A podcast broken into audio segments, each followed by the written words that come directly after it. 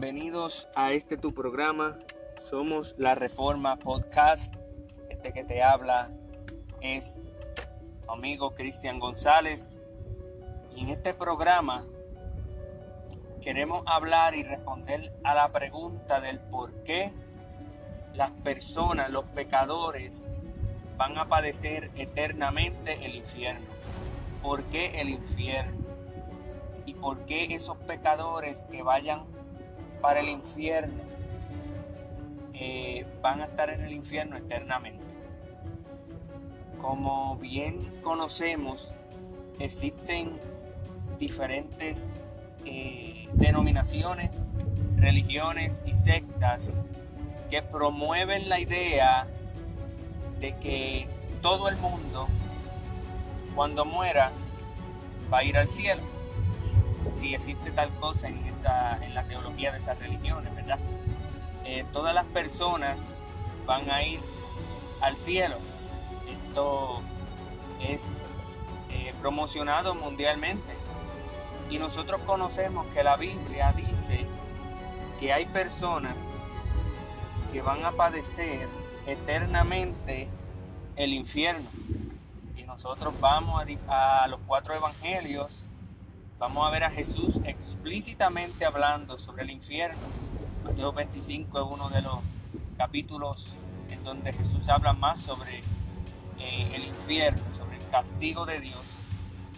Y en el libro de Apocalipsis vemos que hay un juicio y Dios echa eh, a la bestia al falso profeta y a todos los que no estaban escritos en el libro de la vida desde antes de la fundación del mundo, Dios los echa al infierno, al lago de fuego y azufre. Eh, así que el infierno es bíblico. Todo aquel que dice que las personas todas se van para el cielo tendrán un problema con las escrituras. Eh, hay otros que también dicen que cuando que aceptan que las personas van al infierno, pero eh, ellos dicen que cuando se va al infierno las personas son aniquiladas, o sea, en algún momento eh, dejan de existir. Las personas sufren el castigo por su pecado eh, por un momento. Y esto se debe a que, pues, existe la pregunta del por qué padecer en el infierno eternamente por pecados temporales. Eh, hoy en día un ser humano eh, dura de 70 a 80 años, eso es lo que dura la vida de un ser humano eh, aproximadamente. Y pues un ser humano que vive sin Dios, que vive alejado de Dios, vive en su pecado y la pregunta es, pues, si esa, si esa persona estuvo en pecado durante 70, 80 años y luego murió, ¿por qué se merece el infierno por una eternidad? Si solo pecó durante 70, 80 años. Y esta teoría promociona de que las personas van a ser aniquiladas, destruidas, eh, luego de un tiempo de sufrir en el infierno. Esta teoría eh, podrá sonar eh, compasiva, pero no lo es. Eh, podrá sonar justa, pero no lo es. Y vamos a demostrar por qué. Primero, porque las personas están hechas a imagen y semejanza de Dios. Si Dios aniquila, destruye a las personas en el infierno, Dios literalmente está destruyendo su imagen y su semejanza, aquella imagen y semejanza que Dios creó para su gloria. Así que no hace sentido de que Dios que nos cree a su imagen y semejanza, destruya su imagen y semejanza en el infierno luego de que esas personas padezcan en un poco de tiempo. Eso eh, no tiene base en la escritura.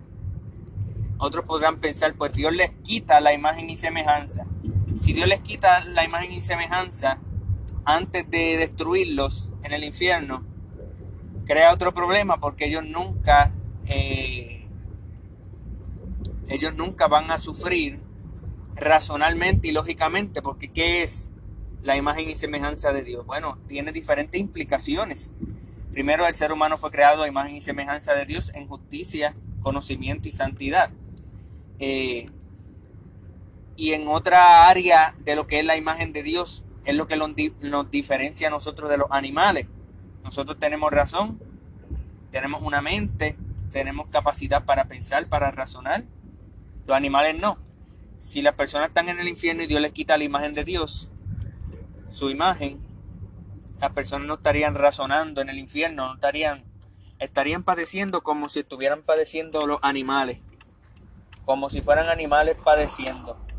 Así que no existiría justicia porque simplemente estuviera castigando a, a personas que no son personas. A personas que no son personas, que son en cierto sentido pues carne, aunque en el infierno no, no va a haber eso de carne, pero Espero que me puedan entender e-, ese punto. Así que la escritura habla de que las personas van a padecer eternamente en el infierno. Los pecadores que no se arrepientan y pongan la fe en Jesucristo van a padecer eternamente en el infierno. Quiero darles tres razones del por qué esto. Número uno, y yo creo que este es el más importante. Número uno, esto tiene que ver con Dios, tiene que ver con la gloria de Dios. Dios, en su plan soberano, quiso glorificarse a sí mismo en la creación. Y junto con esa glorificación, Dios quería glorificar todos sus atributos. ¿Ve? Dios es amor, Dios es misericordioso, Dios es fiel, Dios es benigno, Dios es bueno. Pero también Dios es santo, Dios es justo, Dios es puro, Dios es limpio. Esos son atributos de Dios, características de quien Dios es. Y Dios en su plan soberano quería glorificar todos esos atributos. ¿De qué manera mejor Dios glorifica su amor, su paz, su compasión, su templanza, su benignidad? La respuesta es que Dios glorifica su amor, Dios manifiesta su amor y su amor es glorificado. Él es glorificado por su amor, por su benignidad, por su bondad, por su paz. En ejercicio de ese amor, en el ejercicio de esa paz, en el ejercicio de esa benignidad, que significa en la salvación, en la salvación y en la misericordia de los pecadores. Todo aquel que crea en Jesucristo y se arrepienta de sus pecados tiene el favor de Dios, tiene la misericordia de Dios. Dios lo cubre con la justicia de Cristo y por lo tanto Dios tiene misericordia de él. Y la misericordia, el amor de Dios es glorificado, esos atributos son glorificados en la salvación de su pueblo. Y la otra pregunta es cómo Dios glorifica su santidad, cómo Dios manifiesta su santidad, su pureza, su limpieza. Cómo Dios glorifica quien Él es que Él es santo, que Él es justo, que Él es puro. ¿Cómo Dios hace eso? La respuesta es ejerciendo nuevamente, ejerciendo esas características. De la misma manera que cuando Dios salva, Dios muestra su amor. Cuando Dios justamente condena, muestra su justicia. Muestra que Dios es santo, que Dios es limpio, que Dios es puro, que nadie inmundo puede entrar en su presencia. Así que el argumento número uno es que todos los atributos de Dios van a ser glorificados. El amor y la justicia de Dios. El cielo y el infierno. La ira de Dios, la santidad de Dios, la pureza de Dios se manifiestan en el infierno. Mira cuán puro, mira cuán limpio, mira cuán, santo, cuán justo es Dios que le da el merecido a aquellos que quieren eso, aquellos que, que, que aman su pecado aquellos que viven alejados de Dios. Y mira cuán santo, mira cuán bueno, cuán paz, eh, eh, cuán pasible, cuán benigno, cuán amoroso es Dios que salva a unos pecadores, que tiene misericordia de otros pecadores. Así que Dios va a glorificar todos sus atributos de esa manera. Ese es el primer argumento. el segundo argumento es que esto tiene que ver con la eternidad. Dios es eterno. Ahora, si yo le pego un puño a mi hermano, mi hermano va a estar unas cuantas horas o unos cuantos días enojado conmigo. Pero no voy a sufrir mucho, no voy a tener una pena, sino simplemente esa, de que nos dejamos de hablar por un tiempo. Si yo le pego a una persona que no, que no conozco, voy a ser procesado eh, penalmente y como no tengo récord, pues quizás eh, cumpla un desvío en vez de una pena. Ahora, si yo le pego ese mismo puño a el gobernador, voy a ser procesado estatalmente. Si yo le pego ese mismo puño al, al presidente, voy a ser procesado federalmente. En otras palabras, es el mismo puño, pero por cuanto son diferentes personas con diferentes estatus, por decirlo así, el castigo es más severo. ¿Cuánto no más con Dios? Que Dios es eterno, que Dios es el supremo, la autoridad suprema sobre todo. Ese es el segundo argumento, que Dios es eterno y que cuando nosotros pecamos contra otras personas, merecemos un castigo y nos llevan al tribunal y nos meten preso. Pero la persona contra la cual nosotros estamos haciendo esas cosas va a depender de cuán alta va a ser esa pena. De esa misma manera Dios, que es el más alto de todo, el más altísimo, el soberano, la autoridad suprema, todo el que peca en contra de él, contra de su ley, contra de sus mandamientos, merece el castigo eterno en el infierno. Así que ese es el segundo argumento. El tercer argumento, y este es el final, es que cuando las personas preguntan por qué, por qué las personas, los pecadores van a estar en el infierno eternamente cuando ellos han pecado temporalmente, eh, yo le respondo con otra pregunta. La pregunta es, ¿quién te dijo a ti que las personas en el infierno no pecan? ¿Quién te dijo a ti que el pecado en el infierno deja de existir? Es una presuposición, es una asunción, es una creencia, es una presuposición de que las personas son castigadas eternamente en el infierno por pecados temporales, porque en el infierno no se peca, porque en el infierno no existe pecado continuo. Eso es una presuposición que debe de ser respaldada por la Biblia. Eso no le enseña la Biblia. La postura más ortodoxa es que las personas sufren eternamente en el infierno porque eternamente no quieren saber de Dios.